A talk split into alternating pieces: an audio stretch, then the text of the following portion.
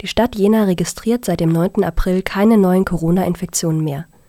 Dieser Erfolg in der Infektionsbekämpfung sei aber nicht allein auf die Einführung der Maskenpflicht zurückzuführen, so Jenas stellvertretende Amtsärztin Bahn gegenüber dem MDR aktuell. Vielmehr gehe dies auf die Gesamtheit aller getroffenen Maßnahmen zurück. Dr. Einike Bahn erklärt gegenüber dem Mitteldeutschen Rundfunk, dass die Stadtverwaltung schon seit Januar die Ausbreitung des Coronavirus beobachtet und seit Ende Februar einen Krisenstab tagen lässt. Man sei frühzeitig und mit ausreichend Personal der Epidemie begegnet. Als besonders erfolgsversprechend sieht Bahn die frühe und großzügige Ausweitung der Quarantänepflicht für Rückkehrende aus dem gesamten Ausland. Wir haben die Mundschutzpflicht eingeführt, als wir gesehen haben, dass unter den Neuinfektionen immer weniger Rückkehr aus dem Ausland sind, sagte die stellvertretende Amtsärztin der Stadt.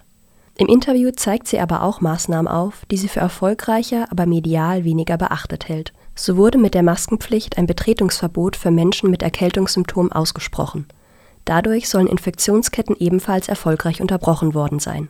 Jenas Stadtverwaltung spricht mittlerweile nur noch verhalten von einem Erfolg in der Währungsbekämpfung durch Rückkommunikation vom Fokus auf die Maskenpflicht ab. Nun heißt es wörtlich aus der Pressestelle, diese erfreuliche Entwicklung ist der Jenerer Bündelstrategie gegen Corona zu verdanken. Jena verzeichnet derzeit nur noch 22 aktive Infektionsfälle. Einer davon wird auf der Intensivstation behandelt